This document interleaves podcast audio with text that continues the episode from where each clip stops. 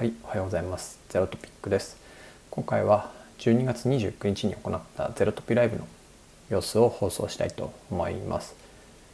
TX の PR のリッチャーと、あとは CTO の石川さんにも登場いただいているので、ぜひ聞いてみてください。それではどうぞ。さて、みんな何を求めて見ていただいているのか、いつもの、今のところいつものゼロトピよりだいぶ緩いテンションゆるいっすよ。うん、うん。年末だししますかね。真面目パートに。じゃあ、真面目パートの、ちょっと質問がね、真面目なんですよ、すごい。相当ね、ゼロトピっぽい質問来てるよね。そうなんですよ。うんちょっとその前に、じゃあ、うんあれですね、中間に軽く1年を振り返りましょうか。1年振り返っちゃう。そうですね。おお。1年振り返りますか。まずはじゃあ、じゃあ 10X の1年とはいゼロトピの1年。ゼロトピの1年もある。どっち両方行きましょう。まあ、ゼロトピライブだね、今日は。今日はゼロトピライブ 10X まあ、10X の話してるけど、はいはいあのゼロトピなんで。一応ね、個人の話でもある。どっちが先がいいですか？ゼ ?10X のロ1年。ゼロトピの1年かゼロトピの1年。うんゼロトピの1年。ゼロトピはまず何で始まったかって知ってます？え知らない、知らない。知知らない？知らない？それはフリーアジェンダをやってたじゃん。あっちが先なんですか？そう、フリーアジェンダをねあの、うん去年の12月の、本当ちょうど1年ぐらい前に、最後ひかるさんとうん。年末年始の、あ年末のお茶をしてて、うん。で、来年なんかしたくねみたいな話を振ったんですよ。で、そこで、なんか、まあ YouTube、YouTube がとにかく来てるけど、YouTube っていうか、音声気になるなみたいな思ってて、で音声になんかアウトプットしようっていうので、うん。ポッドキャストやりたいけど、一人でやるの結構きついなと思ってうん、喋、るネタなくなりそう。うん。だから、ヒカルさんちょっと一緒にやろうって言って、うんそのフリーアジェンダをやることを決めた。で、決めてスタートしたのが多分1月、2月なんですよ。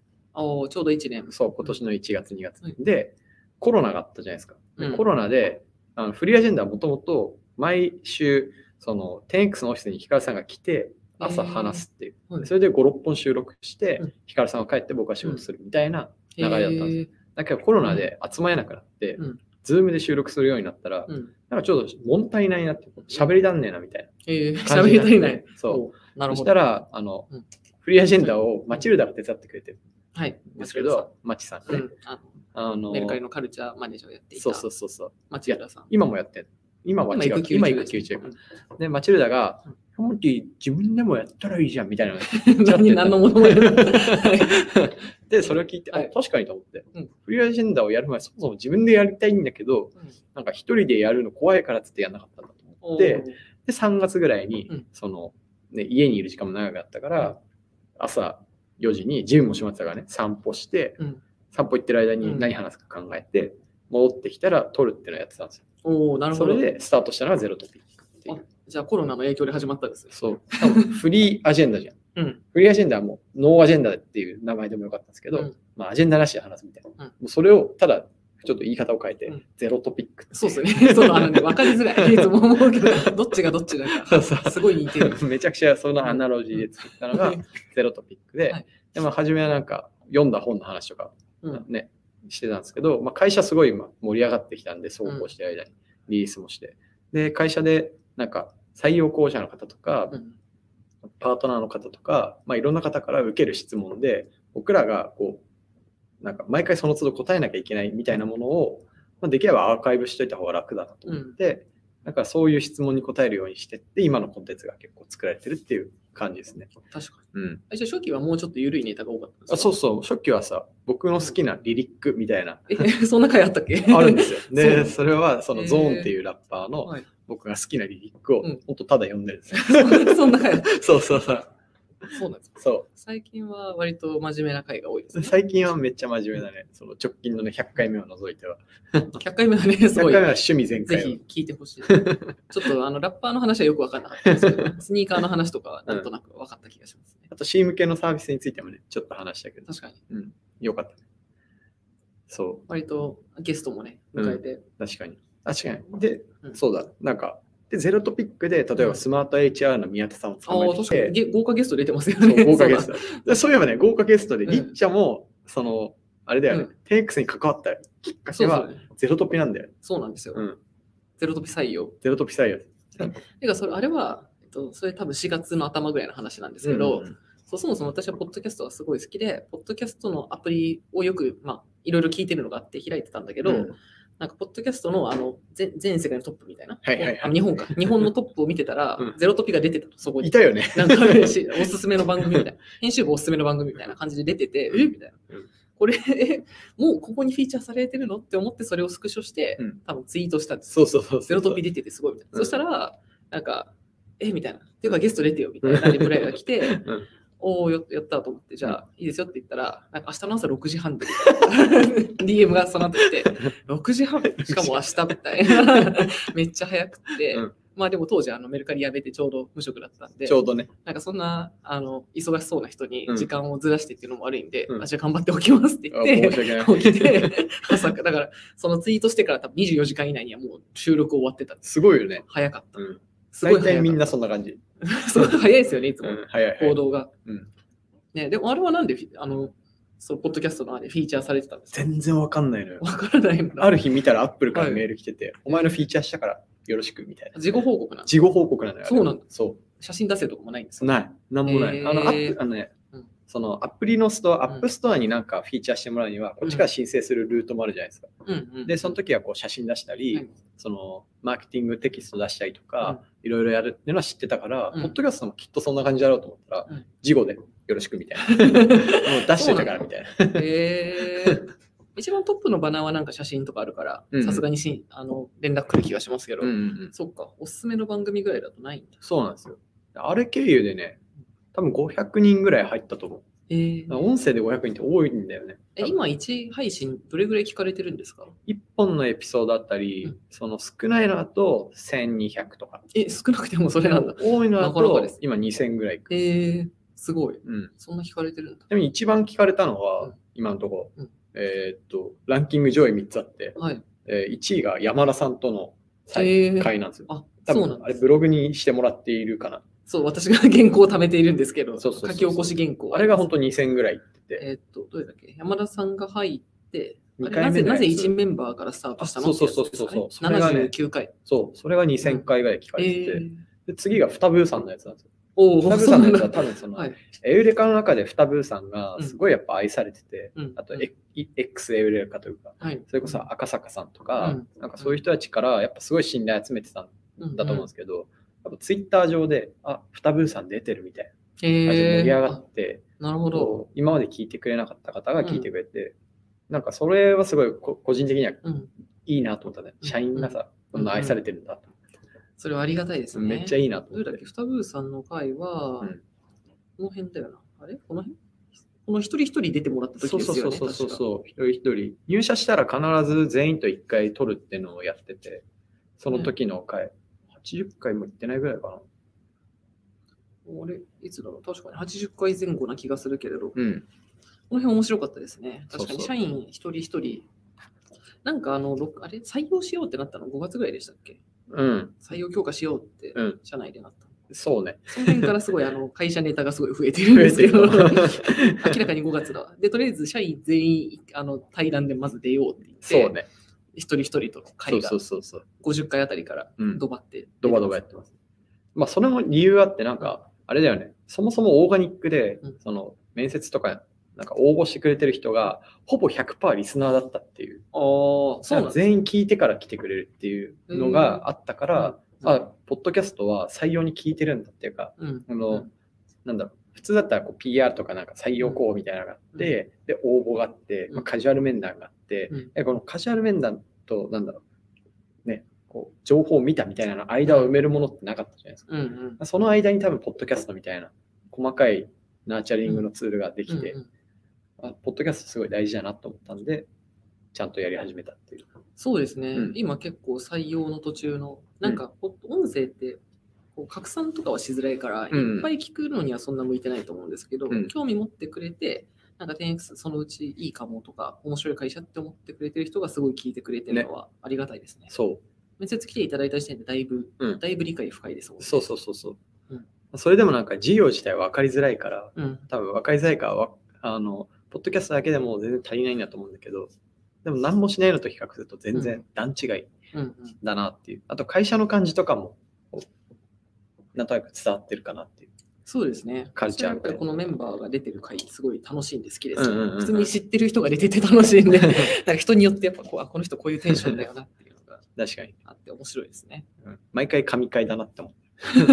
撮ってる時楽しいなと。社員社員も、社内の人もあれですこれ聞いて理解してるんで、うんうんあそうだったんだ。前職こういうことやってたんだとか、意外と知らないですからね。ね、あの自己紹介のドキュメント必ずみんなに書いてもらってるけど、うんそれと合わせて、うんうんあのその人を知るっていういい道具になってる気がする。そんな感じで、うんだいぶ会社としても活用されてますけど、そうですね。これとかもね、会社のアカウントから配信されてるかそう。いや、ゼロトピのアカウントはわざわざ作るほどじゃないかとら。わかるわかる。これから配信されてますが、はじゃあこれがゼロトピの1年ね。はい。はいじゃあ、ゼロトピの1年は終わり？おしまい。はい。あゼロトピはちなみになんか来年やりたいこととか、なんか今後、今後の展望はあるんですか？いや、難しいけど、あの、なんか続けたいなって感じ。うんあの、別に、これをさ、お金稼ぎのツールとかには絶対しないじゃないですか。でもなんか、ライフワークとして普通に貯めていきたいのと、まあ、なんか本当にね、会社にとってもいいアセットになりつつあるかなと思って、まあ、もう少しちょっと品質上げたいなっていう感じがします。あ音の？そう、あ音はまず、あの、アップルのさう、んうん。イヤホンで撮ってるけど、あ、そうなんですね。で、マイク使ったら失敗したりとかして、うんちょっと一回設備投資してもいいかもと。確かに。そんなね、1000, 1000以上聞いてるならいいんじゃないですか？そうそうそうそう。ちなみにゼロトピの反響は、なんかツイッターとかで見てるんですか？見てる見てる。ほぼ毎日、あの、なんだっけ、エゴサ？エゴサして、なんか出てるかなってのは見てますうん。あんま出ないんだけど。ね、なんか音声ってあんまり反応、ツイートとか少ないですよね。そうそう。一回めっちゃ出た回があって、それが Notion について話した回なんです。ああ。そういうう、こう、なんか人がわーってなってるのは、あ、これ記事にした方がいいなと思って、この前書き直したりして。あ、それで自分のブログにしたんだ。そうそうそうそう。なるほどうん。なるほどですか。そう。マテハン屋ですが、ゼロトピから 10X のこと知りました。えー、すごい。ありありがとうございがますとうござい。ます。マテハン屋さんって。マテハンっていうのはあの倉庫の中のそのオペレーションを設計したり、あとはそれを自動化するための機械とか、あそれを制御するソフトウェアをうん納入して、まあ、倉庫センサー性を上げるっていうのが、まあ、マテハン、めっちゃぴったりじゃないですか。えマテリアルハンドリングの略でマテハンうんだった気がします。なんですけど、そう。えーそうそうそう。ありがたい。例えば、オイシックスとか、はいあとコープとかは、うん基本的に倉庫出荷型なんで、うん倉庫バーンとあって、で、マテハンを、えっと、しっかりその生鮮3温度帯を扱えるマテハン屋を入れて、で、その上で出荷までのその物流、倉庫の中の物流をコントロールするっていうのを、えーマテハン屋さんと一緒にがっつりやってるんですけど、だから、多分領域が結構近いんだと思います。そうですね。すごい興味持っていただけるきっかけになってる。ぜひ、あの、オフィス遊びに来てください。さっきのねオフィスツアー、この動画戻るとオフィスツアーがあるんで、ね。はい。じゃあ、ゼロトピの1年ははい。こんな感じでしょうか。うんはい。じゃあ次は、ご質問でも、今年振り返るとどうでしたか、はい。10X の話。次じゃあ、はい。じゃあ、ゼロトピ10の話はしたんで、次 10X の1年を振り返る。10X めちゃくちゃいろいろあったからな、今年。そうっすね。ね そもそもステイラー始まったの今年ですから。そう。私、タベリーも閉じたし、そうですね。うん。パートナーとして伊藤よからさんとフレスタさん迎えたし、うん。でそれ以外にも、まあ、あの、いろんなところで言ってますけど、70社ぐらいからお問い合わせいただいて、ステーラーに対して、まあ、導入したいっていう。で、その中で我々が本当に一緒にやったら、なんか、社会に意味があるみたいなパートナーさんをどうやって選ぶかと。まあ、選ぶっていうか、あのお互い合意していくかっていう、えープロセスで事業開発みたいなのが新しくね、できたり、ほとんどなんか自分の個人プレイでうん。なんとなくやってたのを、もうちょっと科学的に会社として生産性出せるようにチーム作ったりとか、あと採用活動をまともにやったのも今年初めてだし、そうですね。そうそう。あとは大大量の契約書を僕らハンドリングする必要ができたんで、まあ、そこをやるために、まあ、今ほとんど山田さんって CFO が個人にやってるんですけど、まあ、例えばあの顧問弁護士をうん。AMT さんっていう、まあ、日本の四大事務所ってのの一社にちょっと変えさせていただいて、まあ、AMT さんともうタッグを組んで、まあ、この事業を世の中に広めていくためにうん。どういう座組でそのパートナーさんと合意していくかっていう契約書を大量にハンドリングするようなスキームを作ったし、うん。組織の中で言うと、まあ、パートナーサクセスみたいな、うん。パートナーさんを成功させるための何でもやる舞台ができたりとか、うん。なんか今までなかったものがバババババって生まれたのが今年で、まあ来年はなんかそれの品質を高めるっていうのと、あと来今の現時点でちょっとまだ全然足んないみたいな感じなんで、会社の機能、プロダクトとして、会社っていうプロダクトの機能を増やしていくっていうのが、また来年結構必要で、あの楽しそうだなみたいな すごい。ですねやっぱゼロトピ普段喋ってると一人喋りがすごい得意になります。ああ、なって喋れる。るっていう。あー確かにすごい喋れる。あの、この前テレビ見た時もね、ペロってね。そうそう いけたもんね。喋るのすごい得意だなと。確かに。あと。あと情報量が多いです。ああ、それリーチはよく言うよね。僕の話は 密度は。横で、取材横で聞いてると、うん15分でよくこんなに喋れる なんか、喋よどみなく出てくる。うわーって喋って。確かに。1年でもちょっとじゃあ振り返ってみると、うんそもそも、うんまず、え、社員どんぐらい増えました？まずね今年、えっと、今年の頭が8人なんですよ。あら、でて。、内定込みで今22人。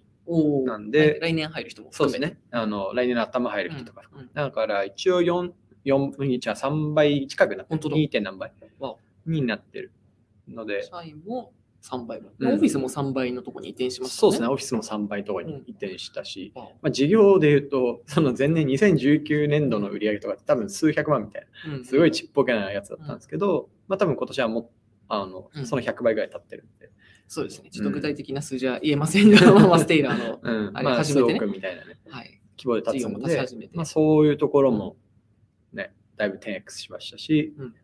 うんプロダクトのね、ユーセージというか、使われ方みたいな意味でも、うんその単純にうちのプラットフォームからを使って、その食品を買ってくれるとか、継続して使ってくれてるっていうユーザーさんのボリュームも、まあ、すごい、やっぱ食べりの時と比べるとガツンと増えたし、確かに。うん、なんか C 向けのインパクトを出すっていう意味で、やっぱステーラーって映ってるんですよね。うん。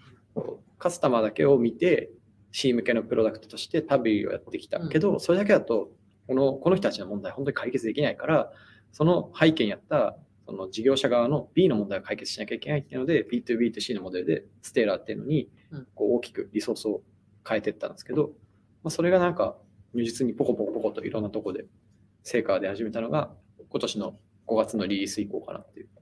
確かにそうですね。私も4月ぐらいからその、うんうん最初にリリース書いたあたりから入り始めたんですけど、なんか、スピードが こう、グンって感じですね。ね、次々いろんな話が進んでいくなっていう。だから6月ぐらいに、だから5月の末に出して、で、6月あって、で、7月に結構、イトーヨーカドーさんで大きいリニューアルがあったんですよ。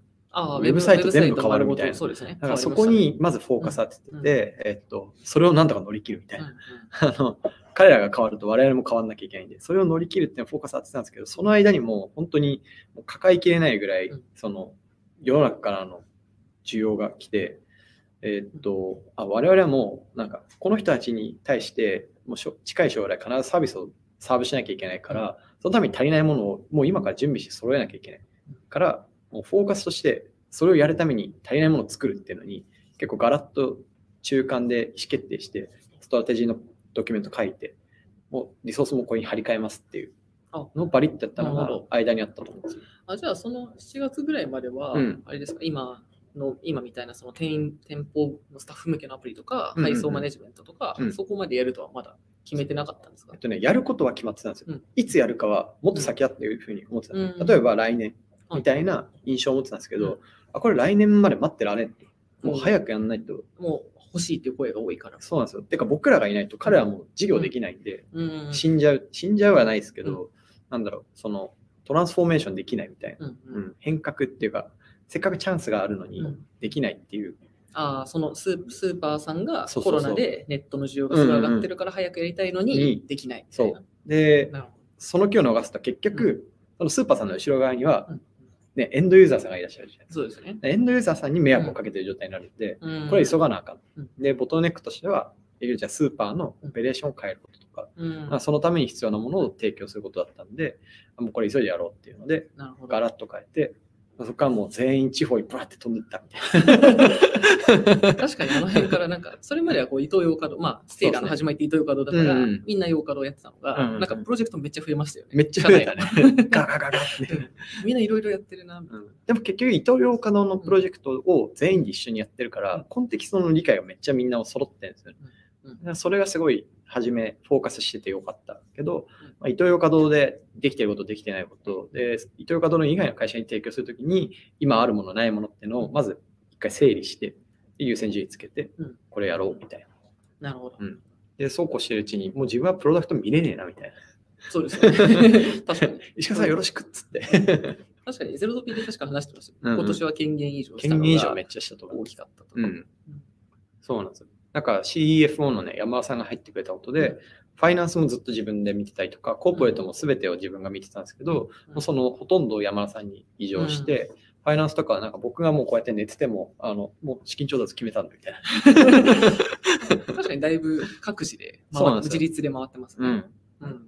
もう自分が出てから本当マネプレって言われるようなパートナーさんの社長と話すとか、あと金融機関のトップの人に話すとか、うん。そういうマネジメントプレゼンテーションっていう場が結構今はそのバリュー出すメインみたいな。なるほど。うん。でそれ以外はもうみんな積み上げて自立でやってくれてるんで、本当ありがたいみたいな。このなんか今、まあ、12月でこの会社の状況なのは、うん今年のなんか頭ぐらいは、どんぐらいその予想をしてたんえですか、全然してない。そもそも8人だったじゃんうん。だから終わりは10人、15人ぐらいかなみたいな感じだったんです採用もまあゆっくりやるみたいな。うんだし、なんかいい人をうんちゃんと選んで取っていくみたいな。選んでっていうかお互いね、うんフィーリングをマッチすする方を絶対、カルチャーマッチする人を選んでいくっていう感じだったんで、そんなガットは増えない。せいぜい倍だろって思ってたんですけど、いや、もう足らんなみたいな。途中でそんなことを言うてられん採用活動こそ会社のど真ん中みたいな。うんうんそれまで採用、採用がっつり始めた5月ぐらい、うん6月かな？その前って、ですね、社員と知り合い、知り合いから応募してくださいみたいになってましたそよね。う、もう知り,、うんあの知り合いからコンタクトしてねっていう。だからどうに、かして社員と知り合ってください。そうそうそう、フォームなしみたいな。そう、すごい強気だなってずっと思ってましたけどクソ尖った会社そうです。最初に、その、全然仕事とかする前は、なんか、うんうんネクスって独特だな、みたいな、なんか、うん強気だなって思ってましたけど。あれなんか強気なわけじゃなくて、うちに合う人を探す上では結構効率的だなと思ってたんですよ。うん。うんなるほど。フォームも公開しててうん、なんか実はそのインバウンドではいその応募者っていうのは結構昔から割と来る会社だったんですよね。お、ありがたい。うん、食べリリースした直後とかにもうん50件とか来たりとか、えー、すごいなんかすごい来るなと思ってたんですけど、なんかあんまりやっぱフィットするかっていうのを慎重に見極めていくと、うんうんなかなかなくって、うんだったら閉じちゃうみたいな。なるほど。あそんなガンガン採用してたわけでもないしってことなんですかね。そうですねいい人がいる。そうそうそう。一番いい人を採用したいってずっと思ってたけど、うんその一番いい人とそのん最も効率的に出会うのはフォームではないなっていう感じがしてた。ああ、なるほど。うん、まあ今はそうは思ってないけど。うんうんうん。そうですね。まあ確かに。まあ初期って割とリファラルというか、うんもともとの社員の知り合いとかが多いですからね。そうそう採用に対してかけてるリソースも全然ちっちゃかったじゃん。まあ人僕が個人。みたいなうん。ちょびっとだけみたいな。そうです。私、あの、うん経営会議の議事録全部読んだんですけど、やるぞ、やるぞっていう時と、やっぱちょっと違うみたいな時がこう、何何回かこれを繰り返してる。やってるやってる。うん、やっぱりなって思いました。そうそう。それを読んで。でもずっともう一貫してるのはベストの人を取りたいっていう。ベストの人と一緒にやりたい。それはうちにとってうんベストってのもそうだしうん、彼にとってもうちの機械がベストっていう。だからそれはそ両方揃ってるとめっちゃ気持ちよく働けるなっていうのはうん結構分かってるから、なんかそういうベストの機械に合う人。確かにだいぶ慎重な方かなと思いますね。うんうんなんか今、多分、あれでも、離離職率今ゼロゼロっすねです。よね。辞められた方はいないです。うんまあ、入った人もかなり相当細かく、まあ、トライアルとかフィットとかうん。見て、1日以上は一緒に働いてもらってっていうのが採用フローに入ってるから、そうですよね。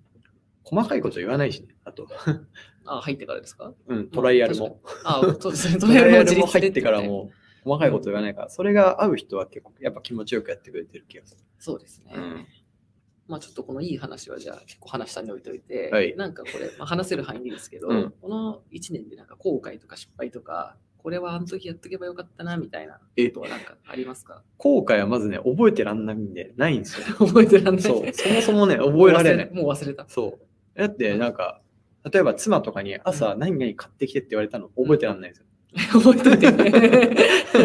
覚えてらんないんで、LINE に絶対残して。ああ、うんなるほど。うんだから覚え、その、後悔とかってメモしないじゃないですか。おだから覚えられないです。は覚えられないからあんまりない。ー前向きだ。はい。はい。で、反省はなんかいっぱいあるじゃないですか、失敗とかは。失敗しない方が結構健全ではないと思ってるんで。うん。失敗したらとなんだろうな。例えばある超でかいパートナー、はいすごいやばいみたいな 会社があって、そうみんなみんな知ってる。うんみんな知ってるし、日本中の人が期待してる、その会社に。うんで、その会社からこう来た時に、えっと、要は我々は選んでもらえなかったんですよね、最後。っていうのが、まあ一回あった。でそのややろうとはしてた。けど、で、その時我々なりにこうベストは尽くしてたけど、うんまあ、結局なんで我々選ばれなかったかっていうと、うん信頼が足んなかったんですよ。うん、会会社としての信頼そう。会社としてのその信頼っていろんなもので評価されるじゃん。うん。それはなんか、まあ、社長がどういう人間かもそうだし、まあ、現場で出てきてる人間がどうかってもそうだし、うん。この会社が持ってきた実績がどうかとか、あとこの会社が入るとそのパートナーにとってはどういう価値があるかとか、でそれを実際にうん、えっと、言ってることではなくて、うん。やってることで表現するかみたいな。うん。ってなった時に、うんとまあ、そのいくつが足りなくてパーツが足りなくて、そのタイミングがご一緒できなかったんですよね。うん、でこれ。個人的には結構その、まあ、僕がっていうよりはそれを頑張ってやろうとしてた、まあ、うん赤木君とかが多分悔しかっただろうなと思ってて、うん。まあ、彼が悔しい思いをしたのは最終的には会社がその信頼たる器を用意できてなかったからだと思うんうですよ、ん、水ではそれ持ってく係なんで。そう。だからそれはなんかそのタイミングに間に合わせられなかったのはなんか個人的には失敗というか反省だと思ってて。がゆえに優先度の付け方にはすごい影響がまあ、さっきのさ、その店舗とか、はい。お店とかう、ん。あとそのパートナーが何かサプライチェーン作るために必要なものっていうのが、その時僕らになかったんだよ。うん。で、作りますとかうん、やってますってのは言ってたんだけどうん、物がなかったんだよ。うん。これがなんか、個人的には一番その信頼に足らなかったうん。ラストワンマイルだと思ってて。そのラストワンマイルはその時用意できなかったのは、経営である僕の責任だと思ってるんで、だなっていう。なるほど。そう。でそれが1年後とかでうん。もうプロダクトがあれば、うん。絶対取れてる全然違ったと思う。なるほど。うん。うちを選ばない理由ないでしょっていうう、ん。うん。もっとそのそういうコミュニケーションできたはずなんだけど、うん。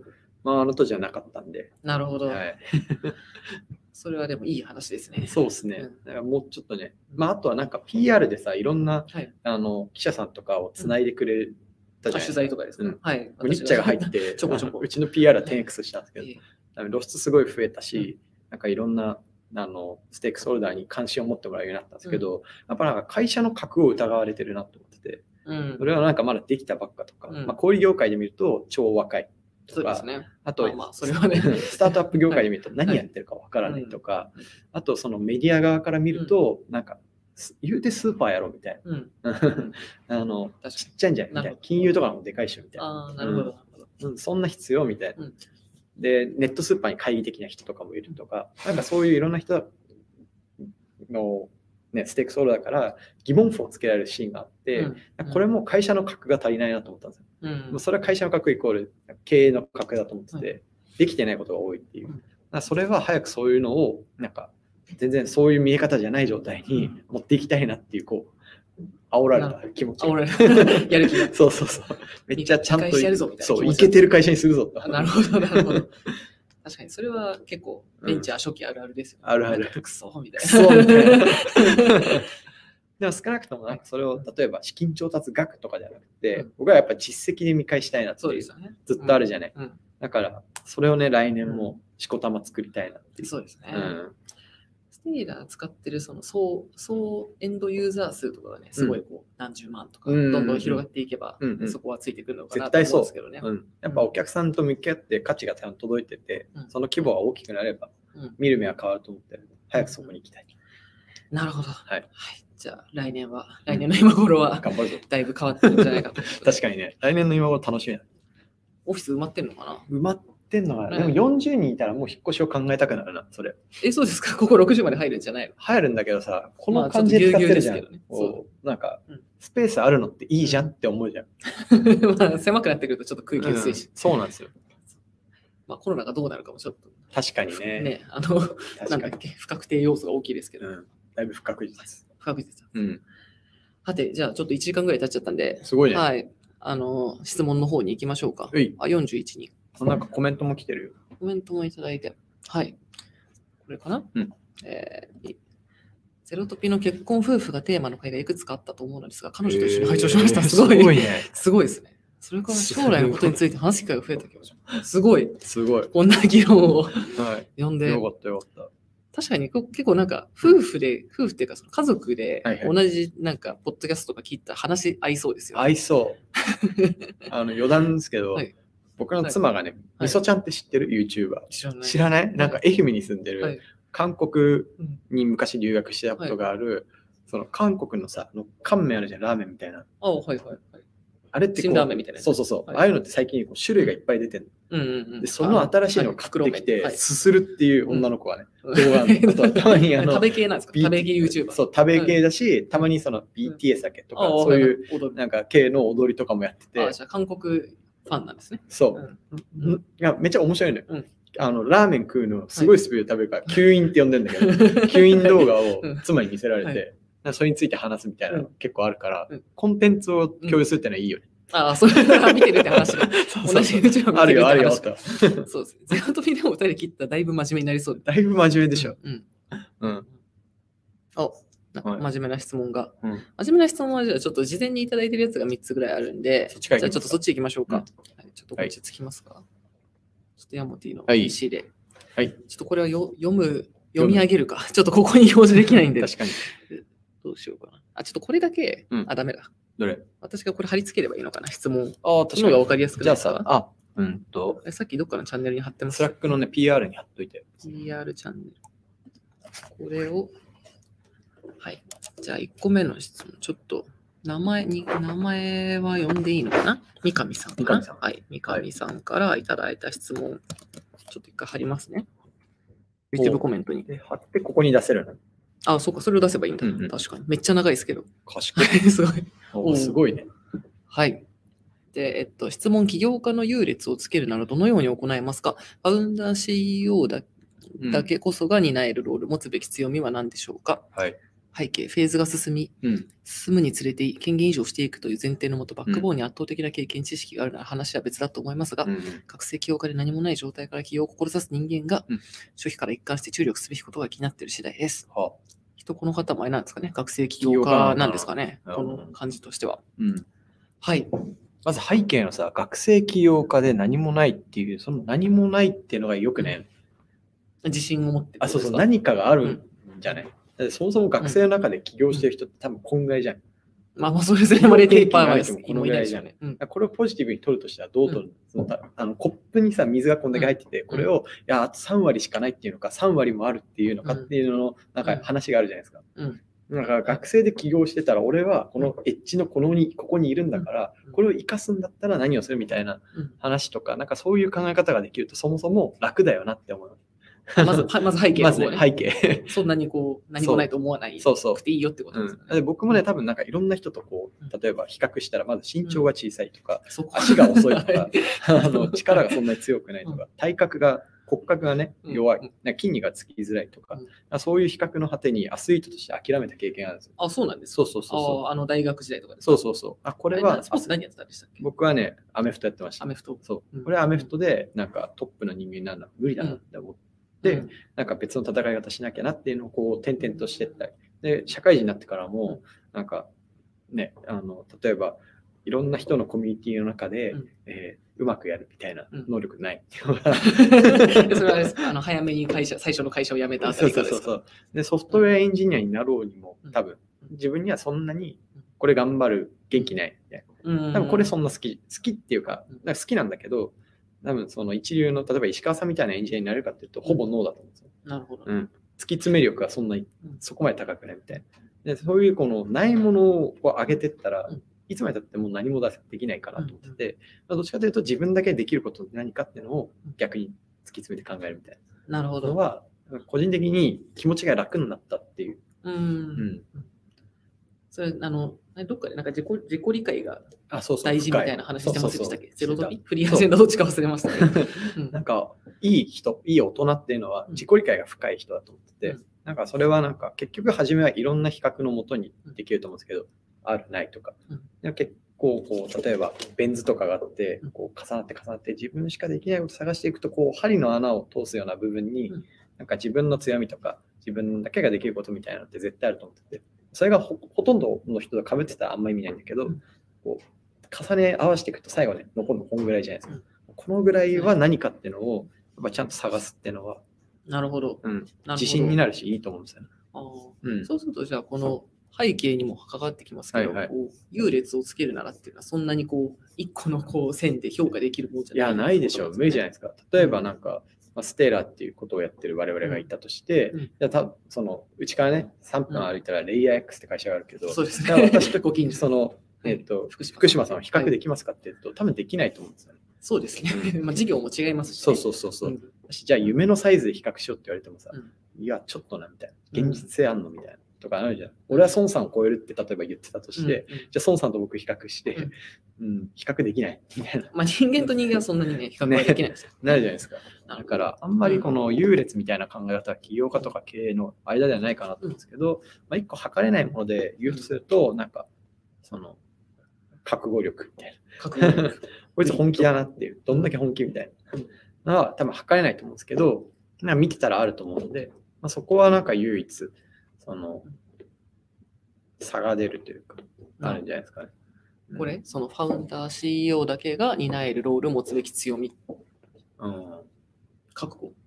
覚悟。答え覚悟。覚悟。じゃないかな。まあなんかあと、よく希少資源、最大の希少資源何かっていうのを考えるんですけど、うんはいその会社にとってとか、うんまあその会社全体で見たときに、うんそれってその、その、まあいわゆる起業するんだとしたら、起業家のエネルギー量だと思ってて、うん、なるほど。うん、起業家のエネルギーなくなったら、間違いなく会社って進むの遅くなるか、閉じちゃうんで。はいっていう意味だと、希少資源は起業家のエネルギーだと思ってるんで、まあそのエネルギーをどうやって上げ続けるかとかうん、その落とさないかとか、うまく振り分けるかっていうのは、よう考えるかな。でそういう意味では、それを考えられるのって起業家一人、ただ一人なんで。周りの人はね、いや、あの人はなんか、おだてるとめちゃくちゃエネルギー増えるぞっつって、うんおだてて増える人っていないじゃん。別に。いないんで。やる気なくなっちゃった人はもうないんで。ううんん、なるほど。覚悟とエネルギー。そうですね。エネルギーは結構希少資源だなと思います。はい。はい。という回答でした。めっちゃ、見てるかな？めっちゃめたいね。メタい？メ メタいうんメタ、メタ力が高いってことうんはい。ありがとうございました。三上さん見てるといいな。そうですね。じゃあ次の質問に行きますか。次は前田さん。はい。これ便利だね。このストリームヤードいいサービスですね。いいサービスだね、この。ストリームヤードでやってるんですけど、うんすごい。はい、はい。えーいつも楽しく拝聴させていただいております。ありがとうございえー93回でお話しされていた権限以上について、えーどのタイミングから具体的にどのような準備をされてきたのか、権限以上を強く意思決定したタイミングやきっかけ、うん。DCM さんと実施された社長レビューが意思決定にどう影響したのか、うんうんうん。などをお伺いしたいです。うん。よろしくお願いします。はい。権限以上の準備って意味で言うと、僕はもう、うん。多分創業した Day1 から準備してますよ。え、どういうことですか？だって、うん。ドキュメントを用意するって権限以上の準備です。ああ、なるほど、なるほど。そういう権限以上っていうか、なんか、個人じゃなくて会社に情報とか、うん。なんか意思決定できる材料をとにかく残していくっていうのが、そのドキュメントっていう資産に落とそうってする、その行動の背景なんですよね。うん。うん。うん。だから、よく言うそのオープンさって何かっていうとうん、僕は情報の再利用性を高めるって定義してるんですけど、うん。えー、とそれをやってるその理由は、えー自分以外の人にその自分が今やってる仕事を再現してもらうとか、うんえーよりうまく進めてもらうための材料を残すためなんですね。うんっていう意味では、えー、と本当に Day1 からそれは意識してやってきた会社らかなっていうふうに思います。まあそれはなんか、なんでじゃあ権限以上必要かっていうと、スケールするためですよね。そうですね。うんなるほど。自分の仕事を別の非連続なところに向けて、えーっと今の仕事を手放すっていうことを将来絶対しなきゃいけないから、うん権限以上する準備をするためにオープンさを用意するっていう、うんなんかそういう順番で昔から考えてたから準備はずっとしてて、えーっと最後じ一番不安だったのは、うんなんか僕は本当に異常できる人間なのだろうかっていう。気になっちゃうかも。そうそうそう。自分がね。プロダクトそれあるあるですもんね。うん、あるある。プロダクト超好きなんやけど、うん。これ異常できるんかなみたいな。で多分ね、今うん今わかんない。はいそのえどう見える？割とすんなりできてると思う。あ割とすんなりできてる。ああんま口出してないです。そうそうそう。まあ口出すこともあるんだけど、うんうんうんまあ、それは気になったら出せばいいじゃん、うん誰でも、うん、そうですね。うん。だからそれはなんか上から出してるっていうよりはうん下から出してるみたいな。う ん一人の意見ですみたいうんうんな。うん言い過ぎなくて、意思決定はやっぱ任してると思うんですよね。うんうんなんかそういう意味では、なんか個人的なその心配も今年うまく払拭できて、うんうん良かったなっていうふうに思ってます。だから、どんな準備をしてきたかっていう問いで言うと、やっぱりその自分以外が自分の仕事を再現する、もしくはより大きくできるっていうためのそのインフラを整備するっていううん。ことを、えー具体的には準備したよね。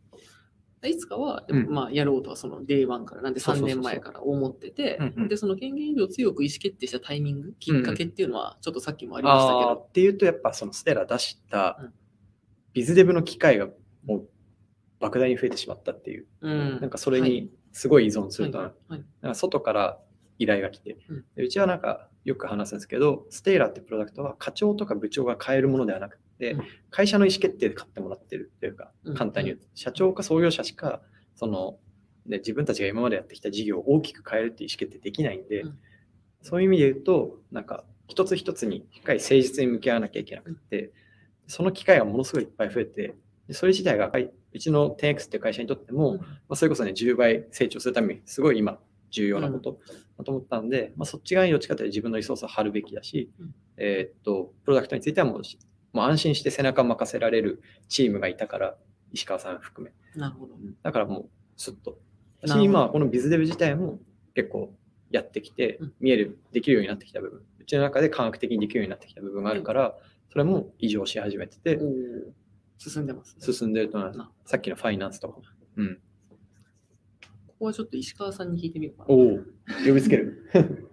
石川さん。石川さん。あ突然呼んでもいいですか？せっかく石川さんいるから。ここに石川さんの席を。ちょっと異常された側の石川さんに 実情を聞いてます。確かに。あ石川さん。今、45人も見てます。お増えたね。こんなにそうっゆるい感じで。めっちゃ緩いけど、はい。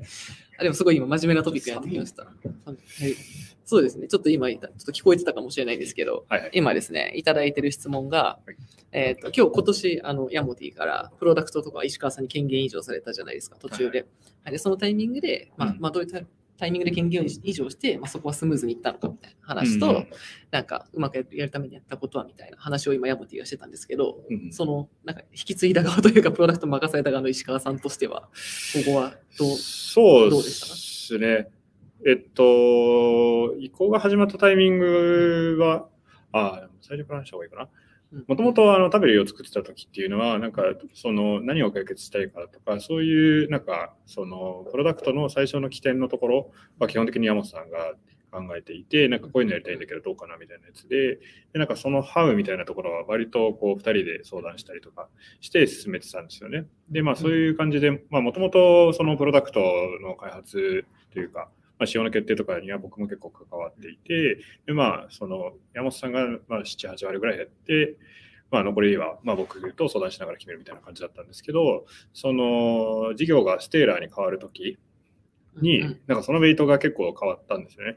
前はそのスケッチで山本さんがベースのあの画面を作って、あの、まあ、それをベースに議論するっていう感じだったんですけど、ステーラーになるタイミングで、そのビズデブが事業上すごい大事になったんで、まあそれに避ける時間がなくなってきたっていうのもあって、じゃあそこのデザイン作るところとか、画面のベースは僕が作るよっていうことになって、それで、まあ、デザインを引き取るっていうところから始まったっていう感じですね。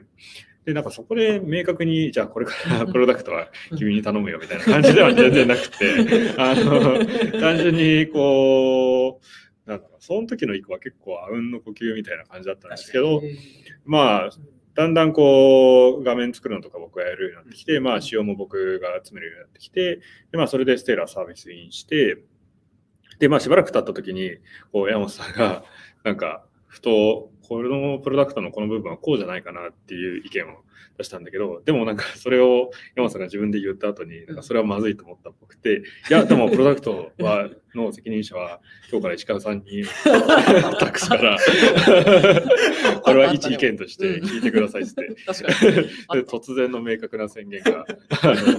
あれは石川さんも別に個別に言われたわけじゃなくて、あの Slack を見て知ったんですか？あ、そうです、そうです。正解とは言ってなかったっ けあ、言ったかな あ、言ってたかも。言ったよ、さすがに。確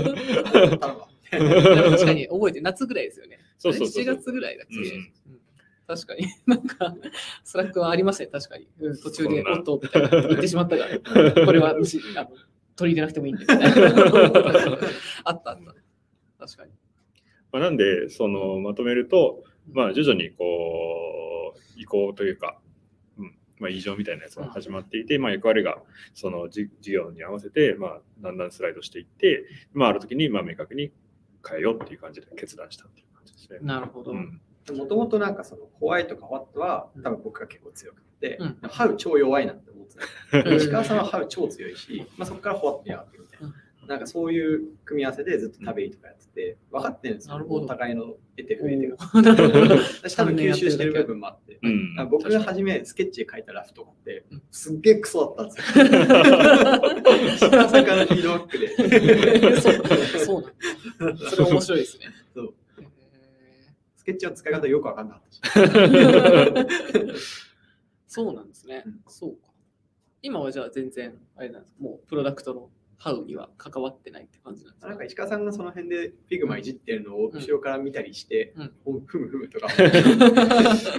まあでも僕もやっぱり迷った時は、あの、聞くっていうのはありますね。うん。だからこれこういう感じに解決しようと思うけど、どうかなみたいうんな。まあ、うん。ふと聞く時はありますね。なるほど。ただ、なんか毎回聞くことは全然なくて、うんなんか自分が迷った時とかうんうんは結構聞くかなって感じですかね。なるほど。なるほど。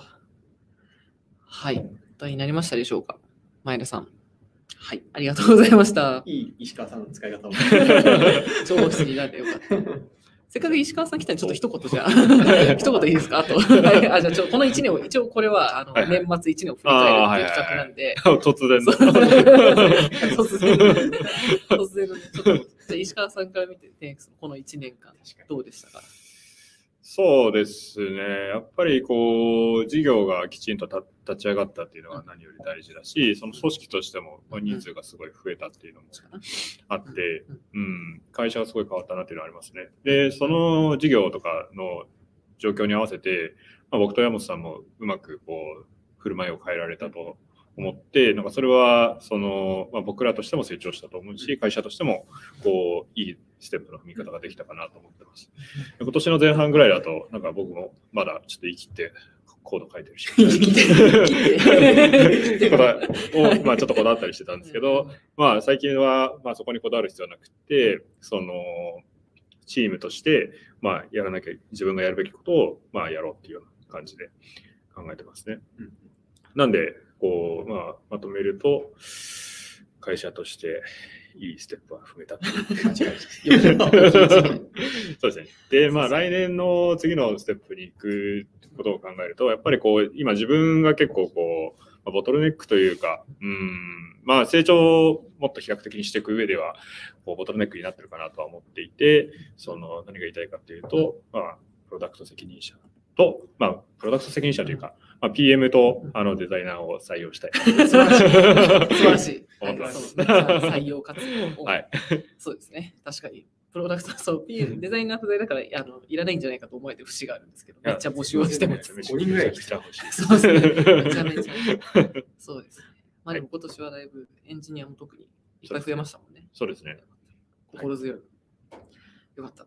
はい。じゃあ、ありがとうございました スペシャルゲスト。すごい豪華な使い方したね。よかったよかった。よかった。ちょっとじゃあ10 11時には終わろうかなと思ってるんで、あと、ん？あと10分ぐらい？そうなので、そうなんです。突然の終了宣言。あ、ちょ11時からあのミーティングああ、なるほど ミーティングというか1個、やんながら。はいはい。なので、えーじゃあ、でも質問、次最後なんで、はい事前にいただいてるやつ。はいはい。あ、これを答えて、あともう1個あれか。えっ、と、YouTube でいただいてるやつがあるかな。うんうん。コメントありがとうございます。じゃあ次のコメント入れます。はい。これは浜崎さん。うんうん浜崎さんからいただいた質問。あ、ちょっと途中で、ね途中で割れちゃったけど、まあ、いいか。うんうんはい。えーいつも面白い配信ありがとうございます。あ、ちょっとこの辺、じゃあ、飛ばして、えー今回は 10X での社員への株の割り当ての方針について詳しく聞かせてもらえたら嬉しいです。付与の周期や分割、エクササイズまでの有効期限、入社タイミングや役職におけるボリューム、付与にはどういう意味を込めているかなど、うん経営側、雇用者側の意図なども、うんえー伝えている内容を可能な範囲で紹介してほしいです。はい。はい。すごいヘビーな質問が。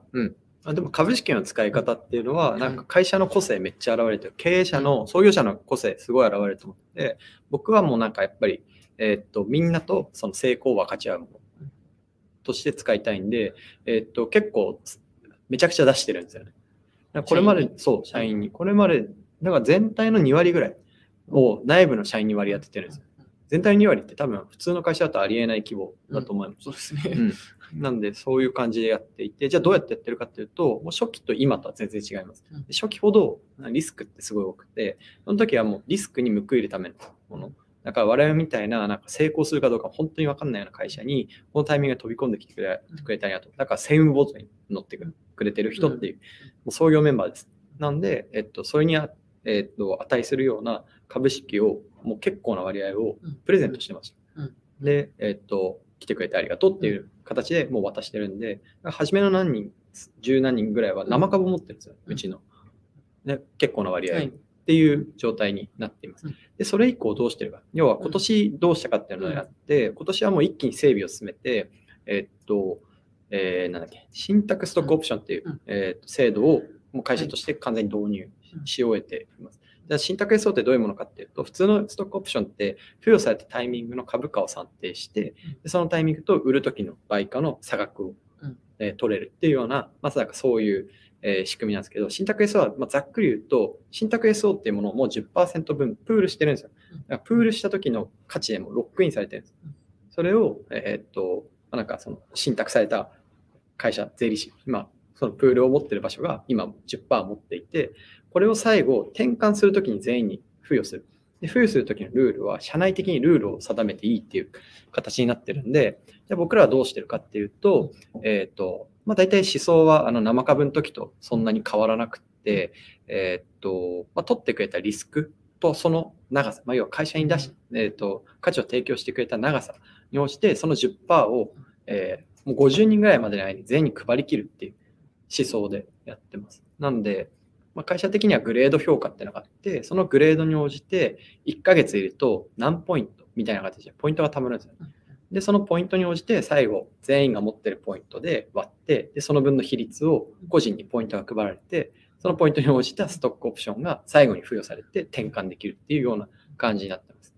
で、えっと、SO っていうのは最終的にその信託 SO いつその現金化できるかっていうと、最終的にはもう上場後うん、2年とか、そういうタイミングで、でうちは今その上場っていうタイミングが全然不確実なんで、まあそのエクササイズっていうふうに書いてるのは、多分そのいつ実行できるかっていう、そのタイミングの話かなと思うんですけど、それについてはまだ正直、えーといつですっていうのはあんまり言えない。まだまだリスクが高いというか、えーもう少し将来の話だなと思ってるんで、確定的には言えないですけど、まあ、あと何年か後の上場のタイミングで、えーっと、そういうのが行使できるのが、まあ、あの、それで最後はパブリックの市場との対話で、いつどのぐらいっていうのは決まっていくと思うんですけど、えーだよっていう話をしてますね。で入社タイミングや役職におけるボリュームっていう意味で言うと、まあ、タイミングによって、なんで、早く入れば入るほどたくさんもらえるうん。簡単に言うとね。で、えっと、役職に応じては結構バリバリ分けてるっていう感じです。そうです役職ってグレードですよね。そうですね。グレード今1、2、3、4。社内だとなんか、まあ、ななんですか、マネージャー、管理職みたいなのは別にないんですけど、上司が、なんか経営陣とみんなっていうだけなんですけど、うん。まあ、グレード、まあ、これカルチャーレックとかでも公開されてる全部公開されてて、あの、給与レンジとかも公開されてるんですけど、グレード1、2、3、4、5ってあるんで、それに応じて、そうです。ねあと来年ちょっとそれと別に執行役員制度っていうのを設けるんでうん、それはもう内部的には確定していて、えーとそれは普通の雇用契約じゃなくて、有期の委託契約の形で2年間執行役員、まあ、バイスプレジデントっていう職種を、まあ、いくつか設ける予定で、それは多分そのグレードとは、給与の水準も、ストックオプションの、えー、と割合の比率も完全に分けたものになると思っています。まあ、もう少し高いレンジのもの。まあ、そういうものを用意しようとは思っている。まあ、それはなんか、えっと、プロセス責任じゃなくて、成果責任を負わなきゃいけないんで、まあ、それに対する、え報酬っていう感じです。まあ、要は、追ってるリスクに対して見合うものを渡すっていう、えものが、まあ、来年用意されるんですけど、まあ、そのぐらい結構、うちの中では考え方も制度もすごいシンプルうんかなっていう。そうですね基本はもうグレードで全部説明。グレードと入社タイミングで全部説明できるっていううんうん感じですね。しかし、エクササイズまで無制限ってことはないですよね。例えば退職したら没収とかになってるんでしょうか？えっと、ベスティングはですね、今はついてないんですよ。なぜなら、SO を、えっと、つけるっていうタイミングが、え上場のタイミングなんですよ。その転換するタイミング。なんで、えっと、そこに対してはベスティングはついてないです、今のところ。確か。えっと、正確かどうかちょっと怪しいんで、あの後で確認しておきます。時間ないと思うので全然無視してください。はいこんな感じでしょうか。ね。うん。割とそうですね、本当に、でも説明してる、なんか、候補者とかでの方とかにも説明してるのは、基本、この早期のリスク、取った人に、まあ、付与適宜するっていうう、んこう、シンプルな、割とシンプルな考え方かなと思いますね。あベストの話で言うと、実は僕と石川さん、まあ、2人で初めの創業時の株式っていうのは分割して持ってるんですけど、僕らの間にも実はベストがないんですよ。それはすごい特殊だと思ってて、あえて外してるんですよね。なんかさっき言った一番重要なのは覚悟だっていう話をしてて、まあ、途中でこうボートから降りるっていうね、上場とかする前に降りちゃうんであれば、もうそれはやっぱり責任も、えーと権限も含めて全部渡すべきだと思ってるんで、だから例えば僕が辞めたら、僕が持ってるモチベ全部石川さんに動くんですよ。あの、そうなんだ。そうだったんです。知らなかった。石川さんも逆なんですけどえーなるほど。で、創業メンバーとの生株をうん、そのね、渡したメンバーともベスティング全部ついてなくて、途中で降りたら、もうそれは全部戻しましょうっていう形になってます。その代わり結構大きく渡すっていうなるほど。感じになってますし、従業員との間にもそういう形にしたいなと思ってて、なんか、あの、割とそのアメリカではしっかりベストして、うんえーっと、まあ、このタイミングまでいたんだから、このぐらいは転換できるよねっていうのは普通だと思うんですけど、じゃあもう少しどっちかっていうと、ロングタームでコミットしないと産業的にうまくいかないって初めから分かってたんですね。うんだから、えーっと、ロングタームコミットした人が、やっぱり、えーっと、いいっていう状態を作りたくて、まあ、そうあえてそういう形にしてます。はい。ありがとうございます。ちょっとまた細かいトピックがあれば、普通に応募していただければ、きっといつかゼロトピで話してくれると思います。確かに確かに。はい。じゃあ、最後。はい。これかな ?YouTube でいただいてたやつかな、うんうんえっ、と、今、スティールは多くのスーパーから問い合わせを受けていると思いますが、来年はこの問い合わせに答えて 10X 的にソリューションを提供していく位置になると思うんでしょうか。そうですね。まあソリューション。さっきちょっと来年やる、やりたいことみたいな話してたと思いますけど。ですね。うんまあ、ソリューションが今、まあ、僕ら的には全然足りないみたいな。うん例えば、100個必要なうちのまだ1個目ぐらいしかできてないっていう、そういうフェーズなんですよね。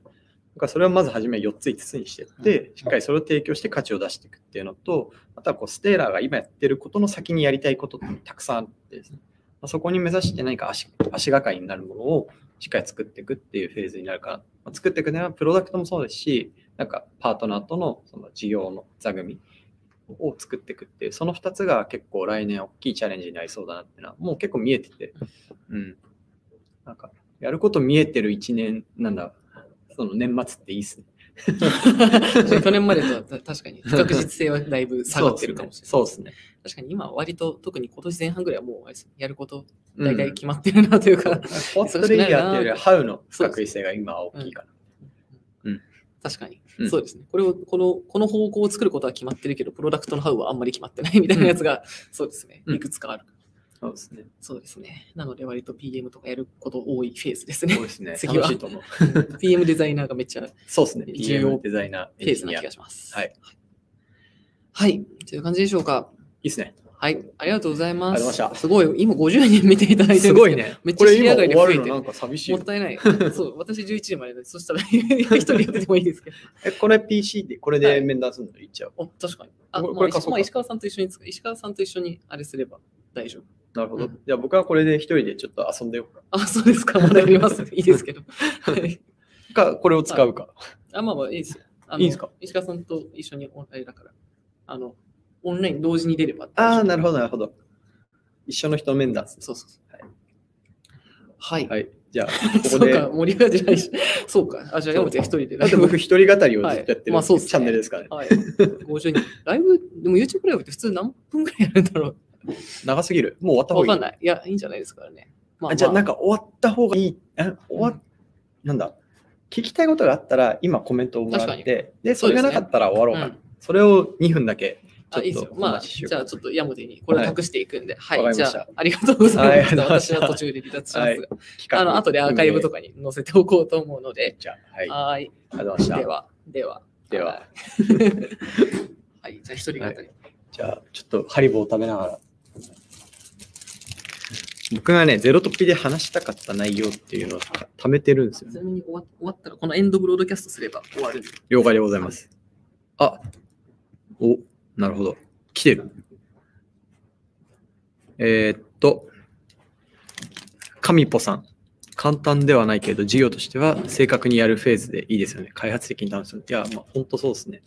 まなんか、こう、ホワイト、ホワット、ハウみたいなレイヤーが3つあるとしたら、結構なぜやるかみたいなのって創業の不確実性だと思うんですよね。創業とか、あとはその事業のドメインを決めるみたいな不確実性があって、それは結構それで難しい。で、その次にこうどういうソリューションをやるかみたいな、ホワットの不確実性があって、で、ハウはそれどうやるかっていう、プロダクトなのか、なんかカスタマーサポートなのか、なんかいろんなやり方がある。で、そのホワットの不確実性って結構やっぱ難しくて、事業のピボットとかすごい起きえる世界で、なんか我々はその過去3年はこのホワットのところの不確実性をすごい解いてたっていう感じだと思うんですよね。でそこから次ハウのところに降りてこれたんで、まさにこう、次は本当にソリューションというかプロダクトをしっかり作っていかなきゃいけないなっていう。まあこれまでもちゃんと作ってたんですけど、まあ行ったり来たり。そういうフェーズかなと思ってて、多分楽しいと思うので、ぜひあの遊びに来てほしいなと。あーさん。楽しい時間ありがとうございました。良いお年を、良いお年をお過ごしください。ちなみにこう、皆さんは年末とかはどっかに移動したりされるんですかね？うちの会社だとこう、実家に帰らないぜみたいな人がすごい大多数でしたね。はい。うん。お、はい。えーっと、来年のお話で出ていた PM やデザイナーについての詳しいお話が聞きたいです。そうですね。えっと、今、あ、ちょっと待ってくださいね。電話来た。なるほど。あの、今要は、プロダクトマネジメントは、なんか、あんまりリソースをガツッと避けてないんですよね。それこそ石川さんとか、あと各エンジニアが、こう今、プロダクトラインも4つとかあって、そのプロダクトラインをリードしているエンジニアが、えーっと、まあ、事業開発、ビズデブ、まあ、それは多分僕だったりするんですけど、僕だったり、あるいは石川さんと一緒に、こう、プロダクトの仕様を議論して決めて、えーもういざ作るみたいな、えーものが多くて、まあ、ちゃんとそこの内容を全体を見て筋を通すっていうのは石川さんがミニマムやってるんですけど、えー細かいところまで手当てできてるかっていうと、やっぱノーなんですよね。あのケースとしてこういうことは考慮できてるかとか、あとはデザイン面だと,、えー、と UI でケアしなきゃいけないものって、えーたくさんあるけど、まあ、それを作るのに、えー今コストがそんなに避けないんで、まあシンプルなデザインシステムズを構築して、まあ、その上のできるだけ組み合わせで物を解決するっていう。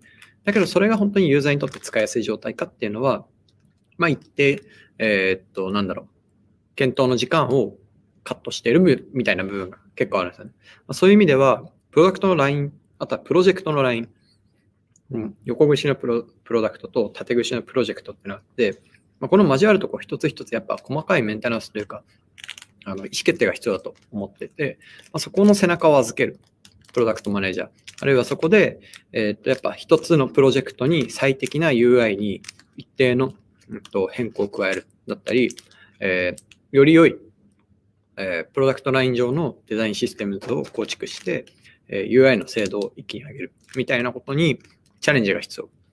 でそこをこうお任せできるようなあのデザイナーさんっていうところのポジションは、まあ、圧倒的にうちの会社には今欠けてるかなっていうふうに思っています。なので、まあ、そこのポジションっていうのは、まあ今年ね、夏ぐらいからすごい採用頑張ってるんですけど、えーやっと糸口が見えてきたところである反面、結構な、そのプロダクトのラインもどんどん増えていくし、プロジェクトのライン、まあ、パートナーさんのラインもどんどん増えていくんで、えーやっぱ人、ガンガン採用しないとなっていう、背中付けられる方を、やっぱもう少したくさん会社で抱えなきゃいけないかなっていうふうに思ってるっていう、そんな感じです。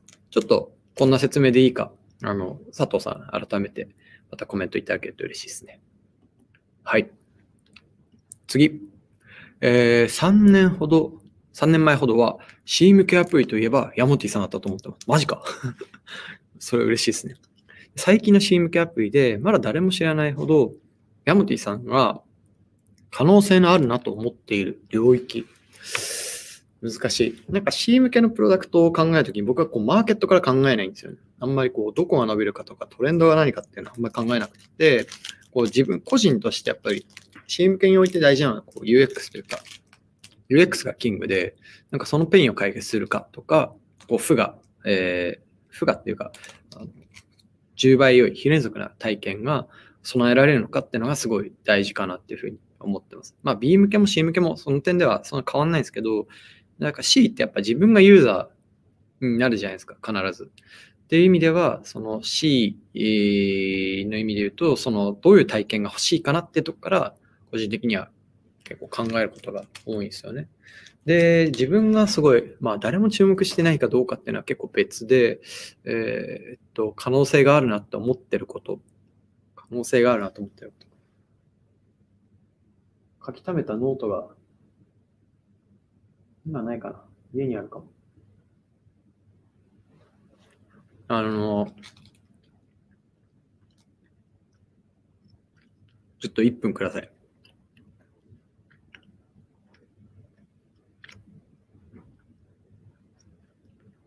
ねえな。ちょっとわかんないですね。誰も注目してないっていう条件は結構難しいなと思ってるんですけど、うーん。昨日、その第100回のポッドキャストで、あの、TLM って VC のね、テルマ君と話して、あの、個人的に可能性があるんじゃないかなって思ってるっていう意味で言うと、やっぱり、あの、まだすごい限られた人の中で熱狂的なものになってるっていう意味で言うと、e スポーツっていうのが、なんか僕は今年知ったんですよね。今年初めて知って、こんなすごい世界があるんだっていうふうに、あの、なんだろう、思ったもの。e スポーツは間違いなく、その、サッカーとか野球、プロ野球とか J リーグとか、まあ、もっと言うと、えーっと、あれ、スペインのリーグなんて言うんだっけ？リーガ、エスパニョーラとか、えーっと、セリエ A とか、あるいはドジャーズとか、なんかヤンキースとか、NFL で言うとなんだろうな。NFL もヤンキースあるわ、ニューヨーク。あと、なんだろうね。あとバスケで言うとレイカーズとか。なんか本当そういう商業的にも、あとは人々の注目を的にも圧倒的に突き抜けた存在に e スポーツがなるって今年は思ったんですよね。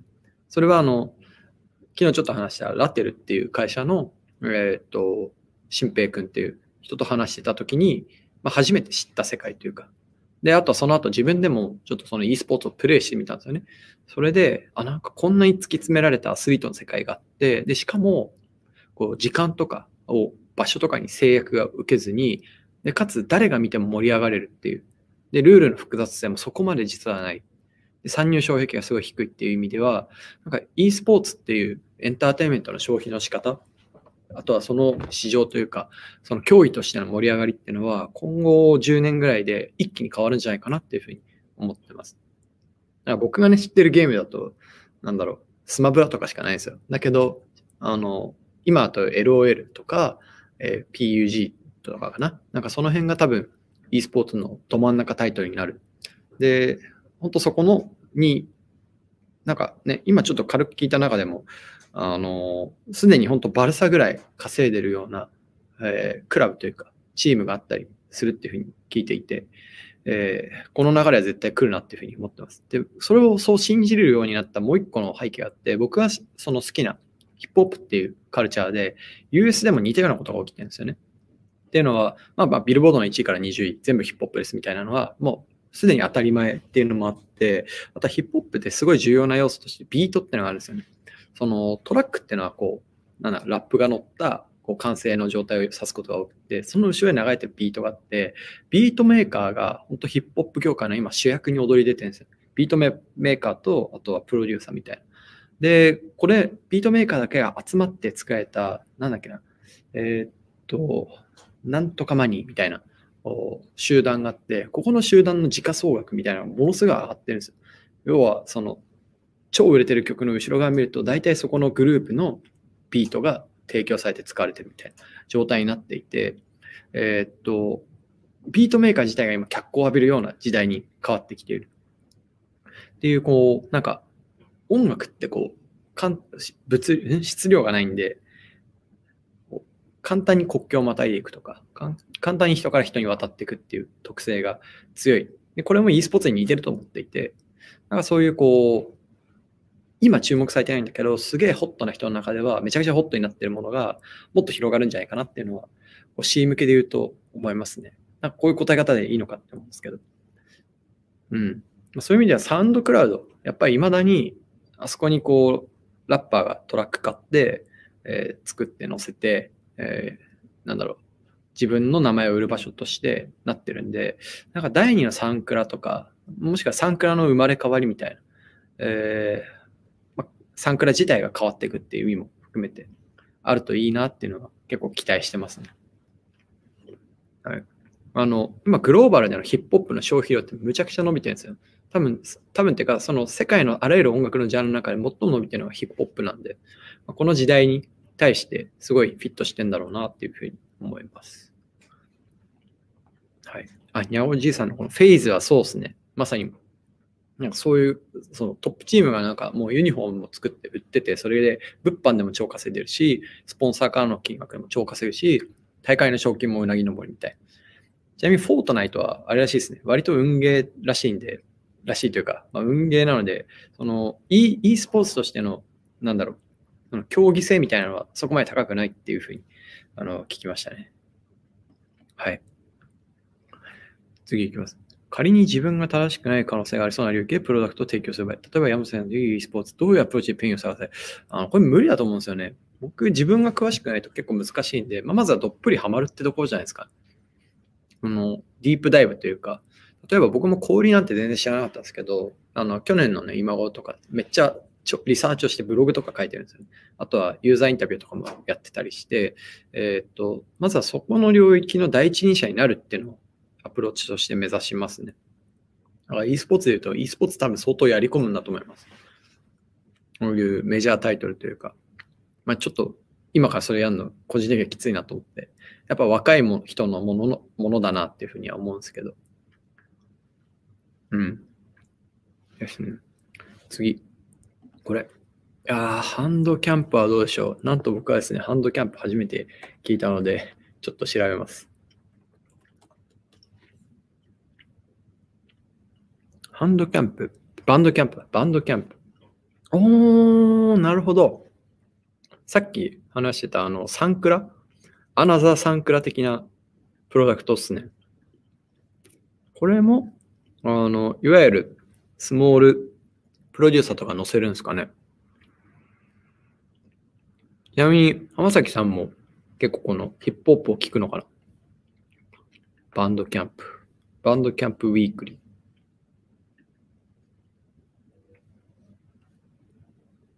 ああ、で、こう、ストリーミングでデジタルトラックがポンと売れるみたいな。ああ、はあ、はあ、はあ。あれですね。ショピファイ的ですね。そのクリエイター向けの。なるほど、なるほど。いや、なんか、あの、正直音楽とかにそんなに詳しいわけではないんですけど、もう、これ絶対あるよなっていう感じですよね。Fans have paid artists、えー、646億円を、えーバンドキャンプでファンが音楽購入してると。で、えー、21.9億円 in the last 30日。なるほど。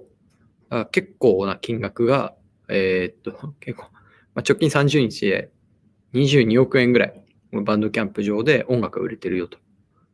アーティストが何を買っているのかフォローできなかったの。あ、そうなんだ。じゃあ、こう、アーティストが自分のアカウントを持ってて、でどういう音楽とか、どういうビートとか、そういうのをここで買ってて、で何買ってるのか見れるってことですね。それめっちゃ面白いですね。ヒップホップは残念ながらあまり詳しくない。すいません。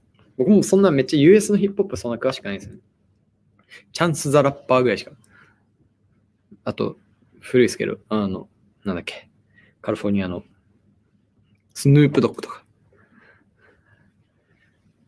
はい。そんな感じかな。でもこのバンドキャンプ面白いですね。本当これサンクラのもうちょっと綺麗版っていう感じがします。サウンドクラウド。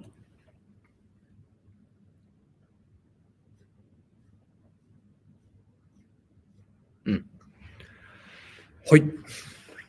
そんな感じかな。ちょうど今1時間40分。あと20分ぐらいやろうかな。あと20分ぐらいちょっとお話しして、えー今日はライブありがとうございましたっていう感じにしようかなと思います。ちょっと話そう、話すネタをですね、ネタ帳から探していきます。ちょっと硬いな内容が。ネタ帳の内容が硬いんで、ちょっともう一声ぐらい、どなたか、もう一声何かいただけますか過去の遡ってみる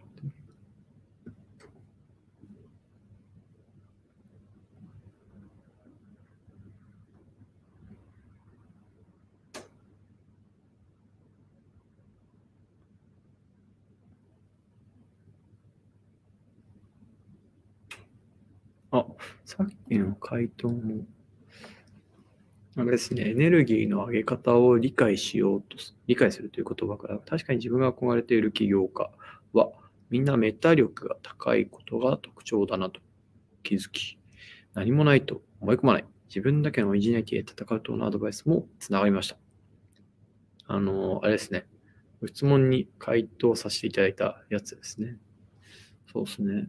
仮に自分が学生起業家だったらどう戦うかみたいなのが、確かに結構難しいよな。お、新しい質問。にゃごじいさん。前、質問で言ったら申し訳ないですが、ストリーミング配信での人材採用は他の媒体よりもうまくいっていますか？どうだろうな。なんか、このストリーミング配信というか、要はゼロトピとかをやってて、えーっと、採用がうまくいってるかっていう意味だと、結構役割が全然違うかなと思ってて、あの、うち今媒体とか一切使ってないですよね。なんでリファラルとか、あとツイッター上でダイレクトリクルーティング自分たちでしたりとか、あとユートラストさんで転職検討してますってなったら、突するとか、なんかそういう感じの、その初めの一歩目、えっ、と、つながりを作るっていうのは、そういった自分たちでアクションをするんですよね。で、その手前で、もういろんな人にとりあえず薄く広くでもいいから我々のことを知ってもらうっていうのは広報とかの役割だと思ってて、それはあの、例えば世の中に記事をしっかり、えー第三者の意見で出していくっていうこととか、あの自分でね、こうこうブログで書いて、こういう考えを持ってる会社だってことを世の中に示していくとか、えーあるいは、なんだろうな、まあ、メンバーの、えーメンバーが自分の友人とかとご飯食べに行ってもらって、まあ、そこでこう自分の会社はこうだよって話してもらって、その認知とか理解はそのフェーズでやってて、で、媒体もどっちかというとそこに近いと思うんですよね。そこに掲載すると認知してもらえるみたいな。だけど、その見たからといって、なんだろう、応募までそう簡単につながるかっていうと、そうでもないと思ってて、やっぱ転職って重要な意思決定なので、まあそういう意味で言うと、よりその会社のことを深く理解して、自分の言葉で、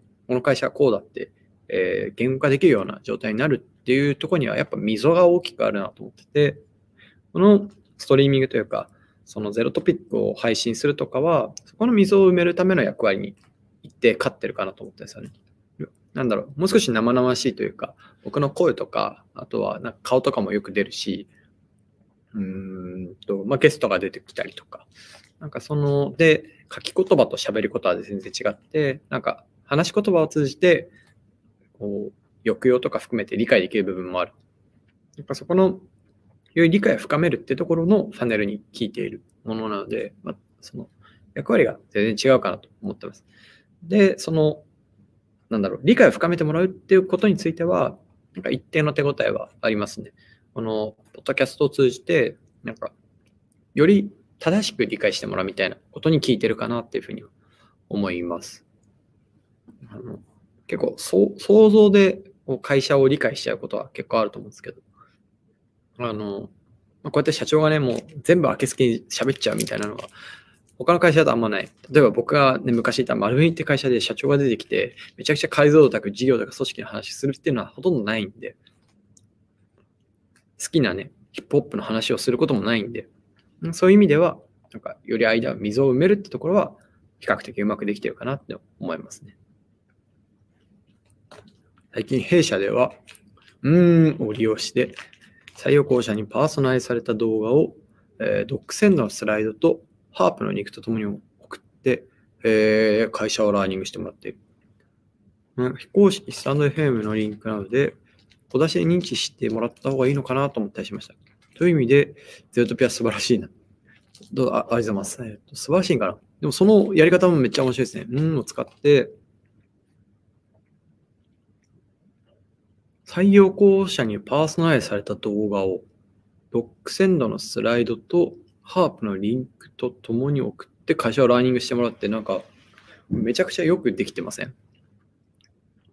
ちょっと取り入れをリッチャに検討してもらいたいレベルでよくできてませんこれ。ゼロトップよりはるかに素晴らしい気がする。ゼロトピは何が良かったんですかね？何がいいんだろう？いまいちよくわかんないですよね。うん。こう普段思ってることを喋ってるに過ぎないみたいな。それはプロセスが見えるからいいんだろうか。確かになんか、その会社の紹介の動画とかがピッて送られてくるのと、このライブとかあると、ゼロトピで結構明けすけに喋ってるのだと結構、なんだろう、そのスーツ着て喋ってるのか、パジャマで喋ってるのかぐらいの違いはありますよね。の温度感で言うとゼロトピはパジャマ側だと思うんで、まあ、より明けすけ度が高いみたいな。そういう違いはあるかもしれない。うん。公式のスタンド FM のリンク。なんかダルビッシュがスタンド FM で配信を始めたっていうので、ちょっと盛り上がってましたね。スタンド FM さんすごい勢いがありますよね。はい。ちょうど、そんなところですかね。1時間50分。もうすぐ2時間なるんですけど、えーっと、多分もしかしたら初めから見ていただいた方もいらっしゃる気がしていて、長い時間ありがとうございました。あの、またちょっと、今日いただいた質問で答えきれなかった部分とかを補足するとか、なんかできたらいいなっていうふうには思ってます。お、また一言。人はタイミングが9割なので薄くつながれるのがゼロトピ。えー、転職したいときにすぐ純粋早期されそう。ああ、確かに。なんかタイミングを待つっていうのはすごい重要ですよね。転職においては。なんかその人のタイミングってのがあるんで、タイミングが9割っていうのはいい言葉ですね。うちの採用スタンス基本待つなんですよね。ずっとそうですね。その一緒に働きたい。あなたと一緒に働きたい。でもあなたには事情があると思う。だからタイミングまで待つからいつか来てくれってずっと言い続けるみたいな。その意味で確かにその間をつなぐツールとしてゼロトピっていうのはなんか役立ってくれてるのかもしれないです。はい。はい。というので結構実は疲れてきたのでこのところにしようかなと思います。もう長い時間聞いてくれてありがとうございました。質問とかコメントいただいた方もすごい嬉しかったです。ちょっとあの、あのーまたね、来年あたりにこのライブをやろうかなと思います。来年でいいのか。ので、えー今年もありがとうございました。えー皆様、良いお年をお過ごしください。それでは。